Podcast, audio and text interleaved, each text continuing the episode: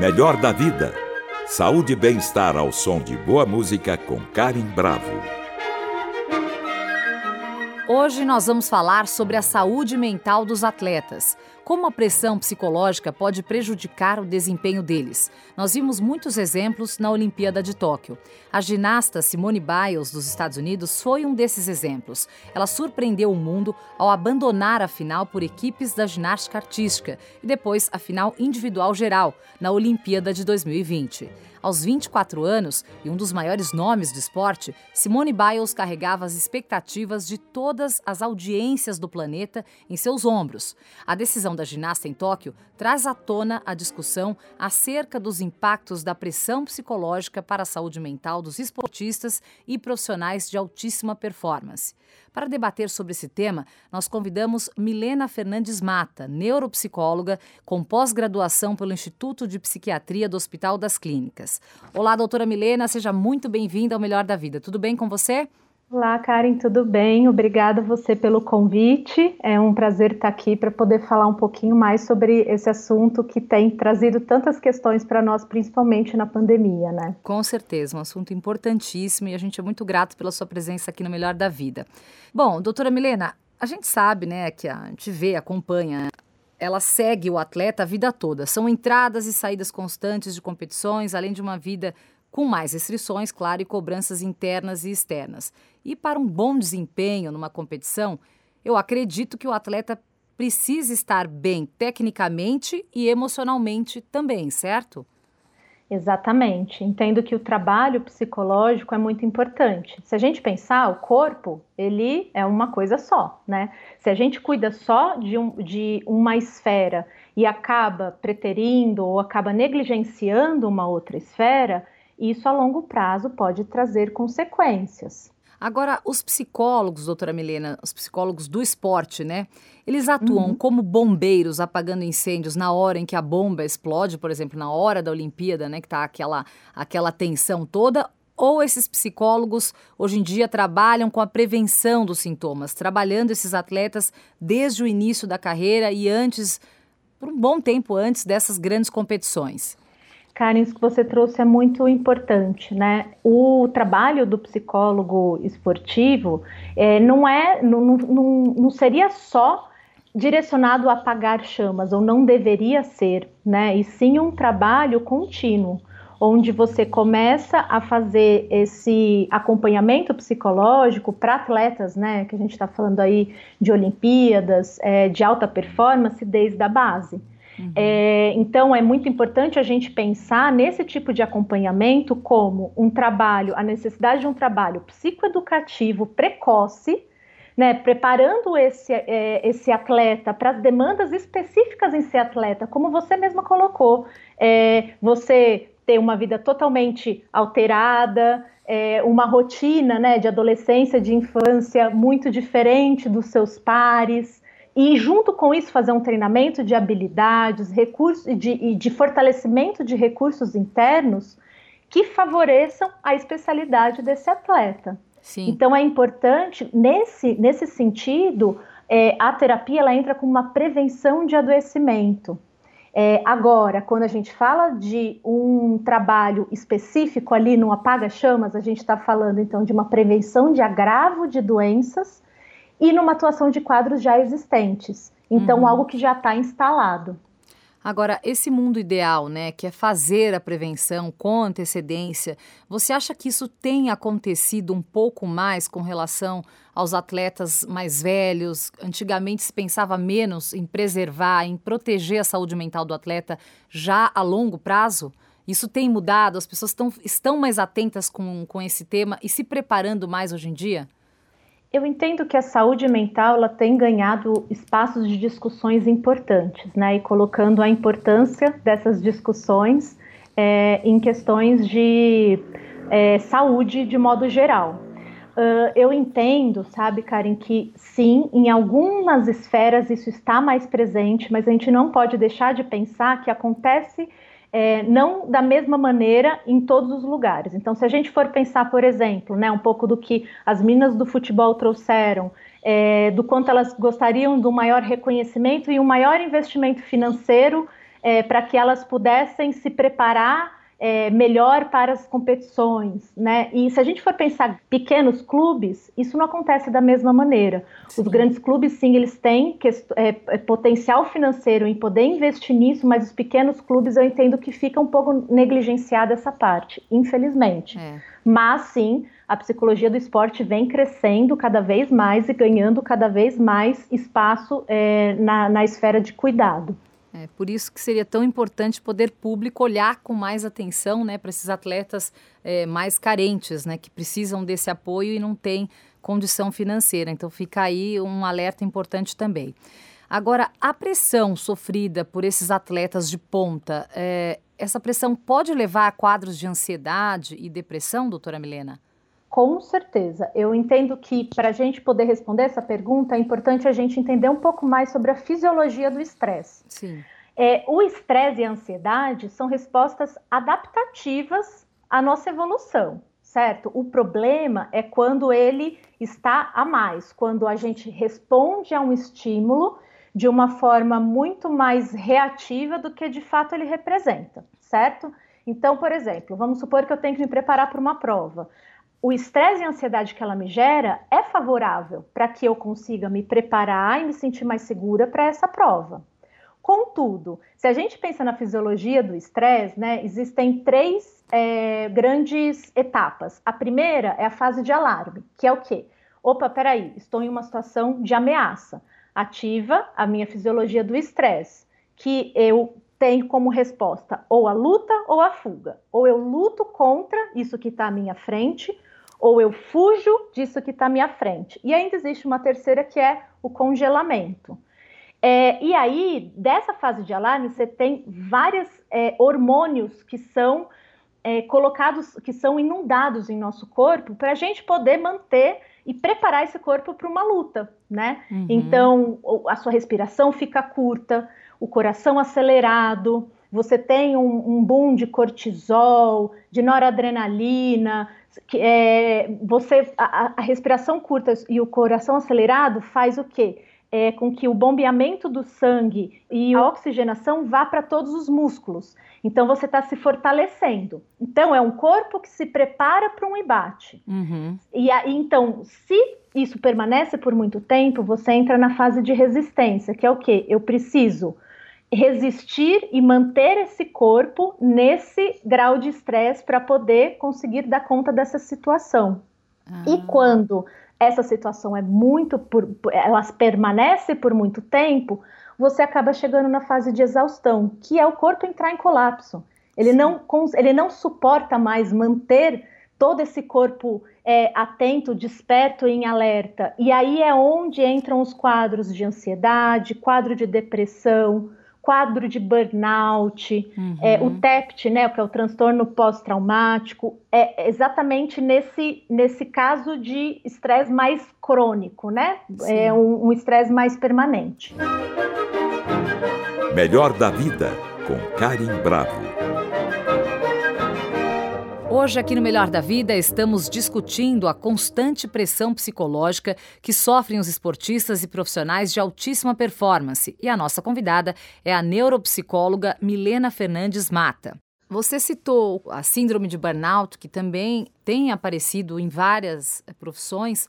Agora, eu queria saber se os quadros de burnout, se a gente já tem algum dado, se eles são mais comuns em atletas eu entendo, sabe, Karen, que os, uh, depois né, de, dessa experiência que nós tivemos com a Olimpíadas, muitas pesquisas têm se desenvolvido até um pouco antes, né, em relação a, a quadros de burnout em atletas. Mas sim, existem pesquisas, inclusive dos Estados Unidos, né, inclusive aqui no Brasil, que eles estão traçando justamente esse sentimento, né, o burnout nada mais é do que um sentimento de sobrecarga relacionada ao trabalho e que uhum. tem um caráter depressivo e ansioso. Então, o quanto esses, esses sintomas estão sim presentes, tem um número que essa pesquisa dos Estados Unidos traz, que um em a cada cinco atletas tem sintomas de ansiedade ou depressão. Você falou também em coração acelerado, respiração encurtada e que isso é inconstante pode causar um colapso no, no corpo. Eu queria saber se existem técnicas para o controle da ansiedade. Então, um pouquinho antes de você entrar numa prova, ou para qualquer que seja também, não só para atletas, mas em outros momentos, algum profissional que vai dar uma palestra, um outro profissional que vai, um jornalista que vai entrar no ar ao vivo. Se você está com esse coração acelerado, se você está com a respiração encurtada, está num nível de estresse muito elevado, existem técnicas para o controle da ansiedade e desse estresse, uma técnica momentânea para aliviar um pouquinho isso? Tem, tem sim. É, eu costumo brincar, né, que o estresse, a ansiedade, é, a, a, irritação, ela é como um termômetro. O termômetro, quando ele está fora, está num lugar quente, ele sobe. Tem termômetro que sobe devagarzinho, tem uns que sobem muito rápido. Mas em todos os termômetros, passou um, um certo limite, você perde um pouco a noção do que você pensa, do que você fala, de como você age.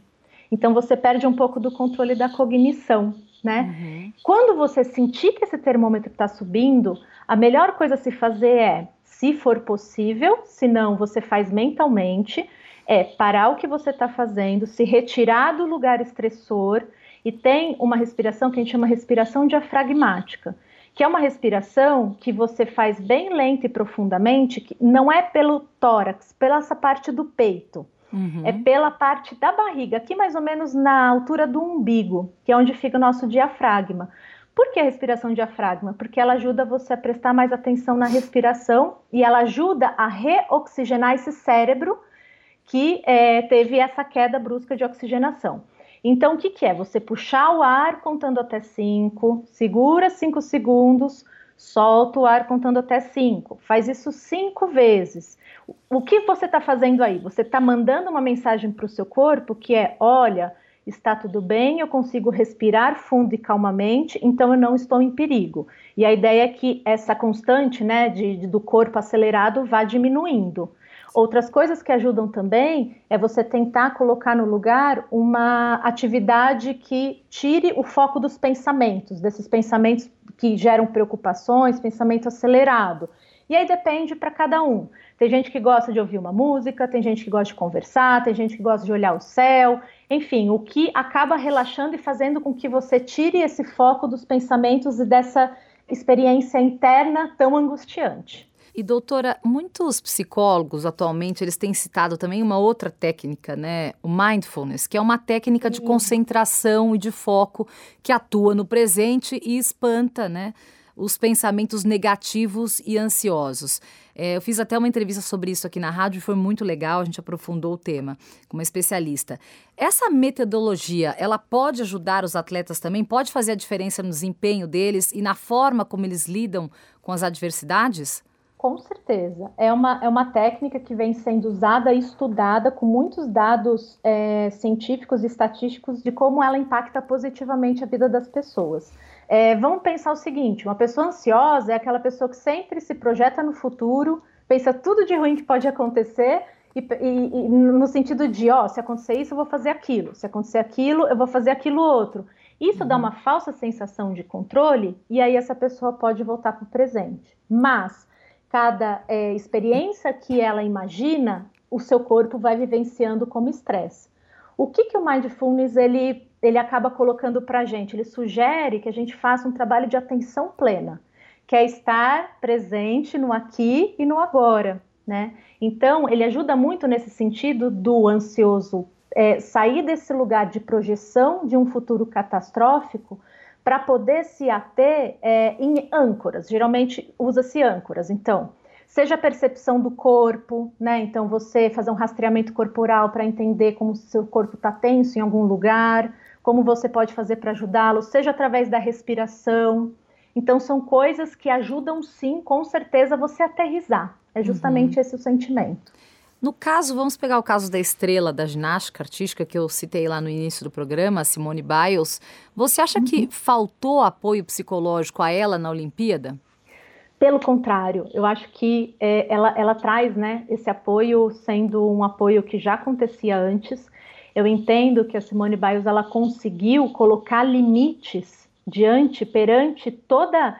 É, é, você mesma trouxe né, a frase de que a nação toda estava olhando para ela. Sim. Tinha todo esse peso nas costas dela. Né? Eu entendo que quando ela consegue falar não, e consegue colocar limite, para você poder fazer isso, você precisa de muito autoconhecimento, de muito fortalecimento. É. Então eu entendo que ela conseguiu chegar onde ela chegou por um trabalho muito importante, feito também relacionado né, com a sua saúde mental. E, inclusive, esse apoio dela conseguir colocar esse limite vem dessa relação psicoterápica assim, e ela foi julgada, né? As pessoas colocaram muito em pauta ali, é, muito citaram a coragem dela em demonstrar vulnerabilidade, né? Então, e acharam que ela agiu corretamente, que é, que é isso mesmo, que tem, tem que ser por aí, que as pessoas têm o seu limite. E outros falaram que faltou amparo psicológico. Então, além de tudo, toda essa história e tudo que a gente viu, toda aquela cena, ela ainda teve que passar por um julgamento. Então, acredito que a cabeça dela também, no pós-Olimpíada, também teve que ser trabalhada, né? Com certeza. É isso, é o fator do, do, do julgamento, do medo de falhar e das consequências das falhas. É, e de como isso vai aparecer na vida das pessoas é um dos grandes é, fatores estressores para atletas é, que ficam, que tem essa visibilidade, né? Eles trazem uhum. bastante isso. Então, assim, eu entendo que esse julgamento leva ela para esse lugar é, onde ela tem que lidar com uh, pessoas que trazem e que expõem é, esse ato como uma falha, né? E não como um respeito por, é, a si. Eu entendo que a gente está falando aqui, né, de uma pessoa, de um ser humano. Uhum. E a gente falou um pouquinho sobre a fisiologia do estresse. Então a gente precisa pensar que, por mais que ela esteja amparada é, psicologicamente, existe um corpo que está sendo colocado ao limite. É, na pandemia, muitos dos atletas eles ficaram sem treinar por meses, entraram de repente numa rotina de, olha, vai acontecer essa competição daqui um curto prazo de tempo e eles foram colocados ao, ao limite físico e mental. Então a gente precisa é, ser um pouco mais empático, né, e, e, conseguir analisar todo esse contexto quando a gente pensa nessa atitude aí da Simone Biles. E tudo isso no meio de uma pandemia, né? Porque eles passaram esse preparo para a Olimpíada, foi um pouco incerto. Em alguns momentos é, cogitava-se cancelar a Olimpíada, em outros momentos não. Então você teve o medo de ter certeza se ia acontecer a Olimpíada ou não, o medo da contaminação. Tinha atletas que estavam com medo de se contaminar, porque, enfim, você pega avião, você vai para outro país, você mistura com outros atletas. Apesar de todo o cuidado que aconteceu no Japão, isso também acaba sendo mais uma pressão para todo esse, para todo esse, esse preparo para a Olimpíada. Tem uma outra coisa que talvez seja importante a gente falar, doutora Milena, que é sobre o uso das redes sociais. Você acha que o uso das redes sociais pode atrapalhar o desempenho dos atletas ou, se usada com moderação, pode fazer até bem? É, então, isso é um, uma das grandes novas discussões né, que, vem, que vem sendo colocada em pauta. Traz N fatores essas discussões. A rede social ela pode te incentivar ou ela pode também ser uh, muito maléfica, né? A, a, depender dos comentários que você entra em contato. Então, a gente tem é, uma, uma mídia social que facilmente é, consegue julgar coisas para o bem e para o mal. Então, entendo que aí sim a gente pode pensar no impacto negativo quando as coisas vão para um caminho que acaba impactando né, é, é, o, o modo como a, a, o atleta consegue se perceber, se ver e a autoestima. Agora, a questão do uso da, das mídias sociais em si, por si, né, já tem vários estudos que mostram um impacto, inclusive, uma grande associação do alto uso de mídia social com quadros de ansiedade. E aí a gente pode pensar desde a hiperestimulação cerebral, até o que a mídia social representa hoje para nós, né? Uhum. Então, esse mundo perfeito, que é vendido onde ninguém tem defeitos, todo mundo é bem resolvido, né? Essa, essa, imagem idealizada e como essa imagem idealizada acaba massacrando de alguma, de alguma maneira muitas pessoas. É, porque o atleta acaba se comparando a outras, a outras pessoas, vendo ali o que o outro competidor está expondo, tem medo de, de ser exposto de uma maneira é, não como gostaria de ser, enfim. A, de repente ele sofre uma derrota, ele vai ser exposto, aquela derrota vai ser exposta nas redes sociais e fica ali aquela comparação, né? Que a vida do outro, o jardim do outro é sempre mais verde que o meu, a vida do outro é sempre melhor que a minha. Então, eu acho que isso Exatamente. pode... Eu, eu, eu é, dificilmente você vai ver alguém tirando uma foto para mostrar os perrengues que estão passando, né? As pessoas geralmente vão mostrar como, enfim, está num momento maravilhoso. E, e é isso, é justamente essa imagem idealizada e não alcançável, né, Karen? É. Então, assim, é viver em frustração e em dor, é. achando que, um, que você pode chegar em um lugar que é vendido para gente de um modo que é possível e nem sempre é. É, com certeza. Você acha que faltam momentos de lazer para esses atletas quando eles estão é, tanto na vida, no dia a dia e nessas competições? Você acha que deveria aumentar o tempo de lazer deles ou as coisas estão caminhando como deveriam? É, então, isso também é uma das questões que os estudos trazem, né? O quanto esse lazer reduzido ele tem impactos. Essas pessoas elas têm esse lazer é, e, e, espaços de socializações reduzidos desde muito cedo. É, desde muito pequeno, né? Então, assim, aquela balada que um adolescente pega e que, enfim, que é super importante, isso de alguma maneira é, é, é tolhido, né? Desse, desse adolescente que tem treinado para ser um atleta de ponta. Então, o lazer ele se transforma, mas é muito importante sim que tenha esse espaço e que o lazer seja um lugar onde a pessoa consiga se desligar desse ciclo de estresse, né? Onde uhum. a pessoa consiga fazer momentos que ela consiga relaxar, que ela consiga se conectar com outras coisas que também vão nutrir esse ser humano, né? A gente não está falando só de um atleta, a gente está uhum. falando de um ser humano. Então, como você se nutre de outras coisas para que você se faça mais forte para o momento que você está ali na, é, no momento da competição. Melhor da vida com Karim Bravo. Eu converso com a doutora Milena Fernandes Mata, neuropsicóloga, sobre a pressão sofrida pelos atletas de alta performance. Eu não sei se continua assim, mas, por exemplo, é, às vezes os atletas eles são impedidos de ficar próximo à família, os amigos e os parceiros. Isso continua assim? Você acha que a presença da família, daquele amigo mais próximo, que não é um atleta, que não é da área, ou do seu parceiro de vida, pode ajudar aliviar essa tensão ou pode prejudicar dependendo da situação? Depende, né? Eu acho que depende com quem você está é, tá procurando como rede de apoio. Tem rede de apoio que sim, é protetiva, ajuda. Tem rede de apoio que acaba ainda mais intensificando um quadro. Se a gente está falando de uma, de uma rede de apoio que consegue acolher, que consegue é, fortalecer essa pessoa para aquele momento que ela está passando, é muito importante.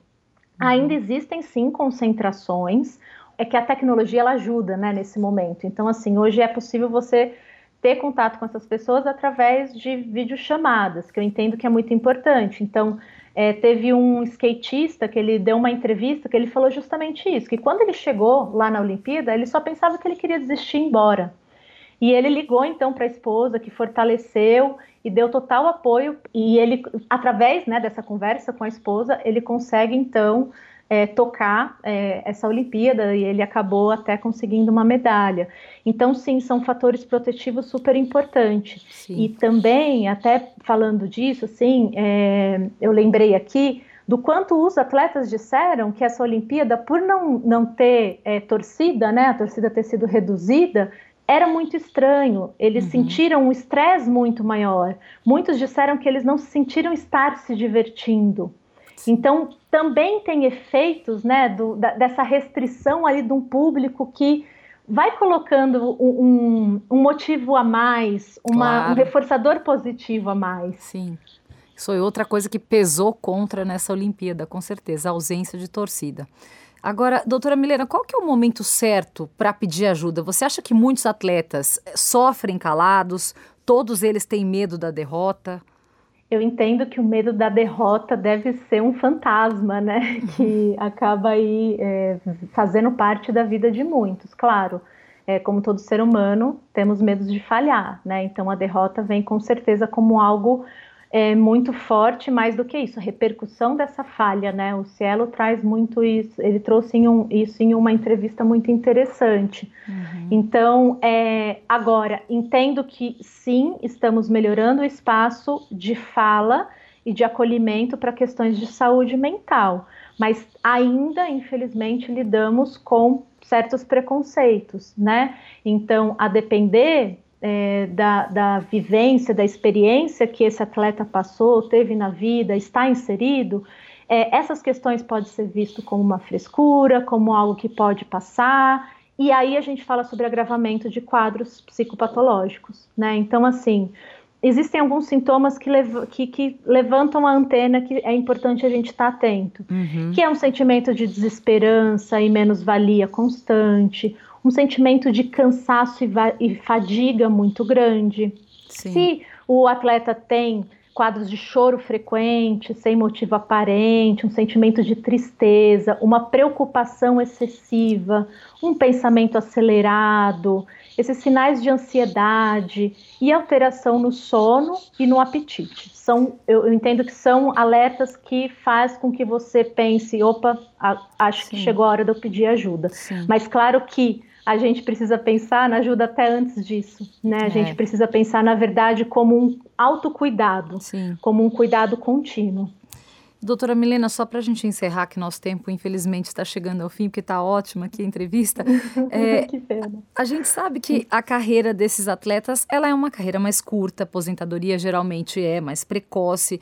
Como é que fica a cabeça desses atletas? Porque que até viveram intensamente um determinado esporte e de repente tem que abandonar porque o corpo já não acompanha mais, enfim, porque tem idade para parar, geralmente, uma média de idade. Como é que fica a cabeça desses atletas depois dessa aposentadoria? Como trabalhar para que essa pessoa tenha uma saúde mental e que essa saúde mental não, não seja abalada?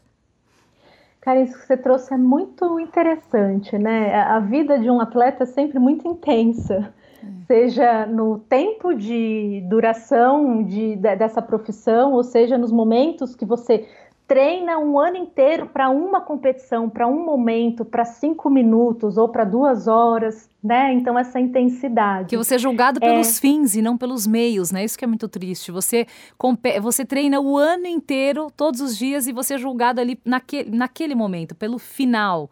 E, e, isso é muito difícil, né? Você trabalhar um ano inteiro e de repente cometer um erro justamente naqueles dois, quatro minutos de apresentação, né? Com certeza, é isso, né? No final das contas, a gente está falando sobre a pessoa ser o resultado, né? Ela uhum. deixa de ser uma pessoa, ela, ela passa a ser uma medalha. É, até a, a, Simone Biles ela traz uma ideia de twists, né? Que ela estava perdendo a noção do tempo e do espaço conforme ela fazia os movimentos. Uhum. Então, olha só, né? A gente pensa assim, ah, ela deu aquele passo a mais, acho que foi, se eu não me engano, no cavalete, né?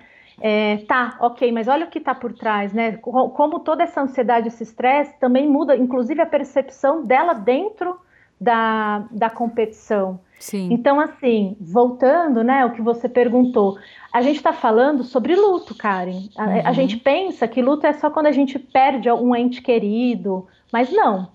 O luto, na verdade, são encerramentos de ciclos de modo geral e está presente na nossa vida o tempo inteiro, Sim. inclusive através da aposentadoria. Essa pessoa vai ter que restabelecer, fechar um ciclo e restabelecer um novo ciclo onde ela não sabe quem ela é. é. Ela vai se descobrir uma nova pessoa, ela vai se estabelecer e se formar uma nova, um novo profissional. E isso é um processo, um processo dolorido de perdas e que é importante colocar aqui que não tem um tempo definido de começo, meio e fim. É, e cada um reage de uma fim. forma, né? Exatamente, às vezes não tem um fim. Às vezes a gente está falando sobre algo que você consegue avançar e conteúdos vão retornar ao longo da vida, que é justamente a perda dessa potência do corpo, né, e de você como um atleta.